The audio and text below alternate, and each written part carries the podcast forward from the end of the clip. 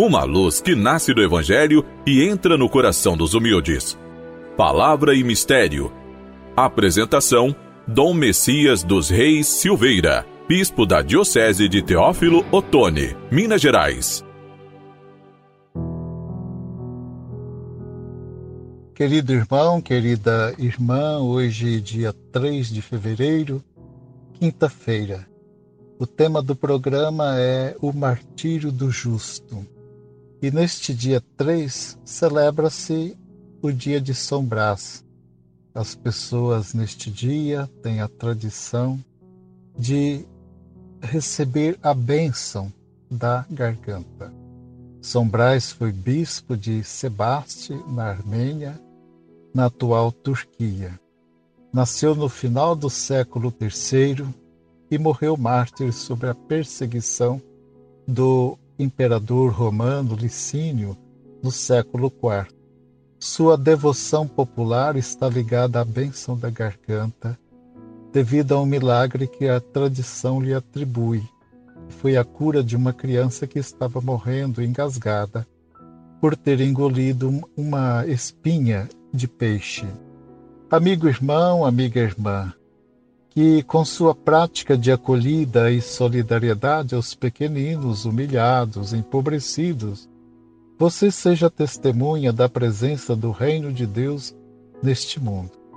Este é também o meu desejo, que eu possa ser testemunha da presença deste reino maravilhoso de Jesus que ele trouxe e que está aqui no meio do mundo em que vivemos.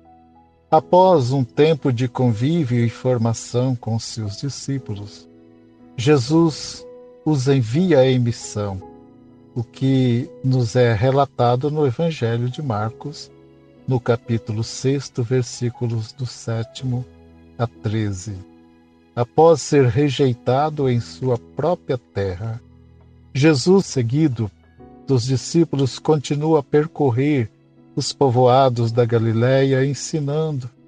Então chamou a si os doze que havia escolhido e começou a enviá-los dois a dois. Recomendou-lhes que não levassem nada pelo caminho, a não ser um cajado apenas, nem pão, nem alforge, nem dinheiro no cinto, mas que andassem calçados com sandálias e não levassem duas túnicas. E Jesus dizia-lhes: Onde quer que entreis numa casa, permanecei ali até a vossa partida.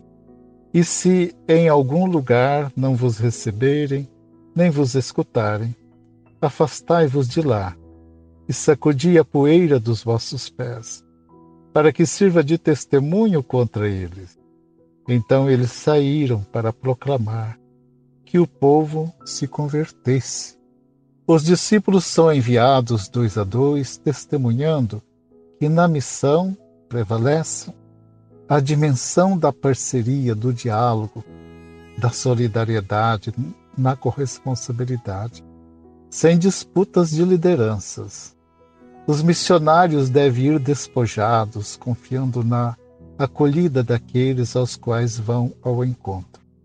Este despojamento é a expressão de uma confiança em Deus e na generosidade que existe em cada coração humano. A missão não consiste em ser portador de uma doutrina e impô-la aos outros, mas sim em praticar o amor que exalta as pessoas em sua dignidade e em seus valores pessoais e culturais. Os discípulos são enviados para proclamar a conversão ao reino de Deus. A conversão é a ruptura com o sistema de, de poder que faz a cabeça do povo, assumindo-se a prática libertadora que conscientiza e se empenha no serviço à vida, resgatando a dignidade dos oprimidos e humilhados. O missionário, de maneira profética, denuncia a opressão e a violência dos poderosos e anuncia o projeto de Deus de nos adotar como filhos, nos comunicando sua vida através da encarnação de seu Filho Jesus. Que dia a dia, com disponibilidade, estejamos todos nós atentos ao chamado de Jesus que nos convida a segui-lo. Ele nos convida através da Sua palavra, através do encontro com alguém, com alguma pessoa, especialmente os necessitados, através de vários sinais. Ele nos fala pessoalmente. Ele se dirige uma palavra que é capaz de chegar ao nosso interior, nos mover e nos chamar para iluminarmos o mundo. Amado irmão, amada irmã, o programa vai chegando ao final. Eu espero poder encontrar você a cada programa, no próximo programa especialmente. Fique com a bênção e a paz do Senhor.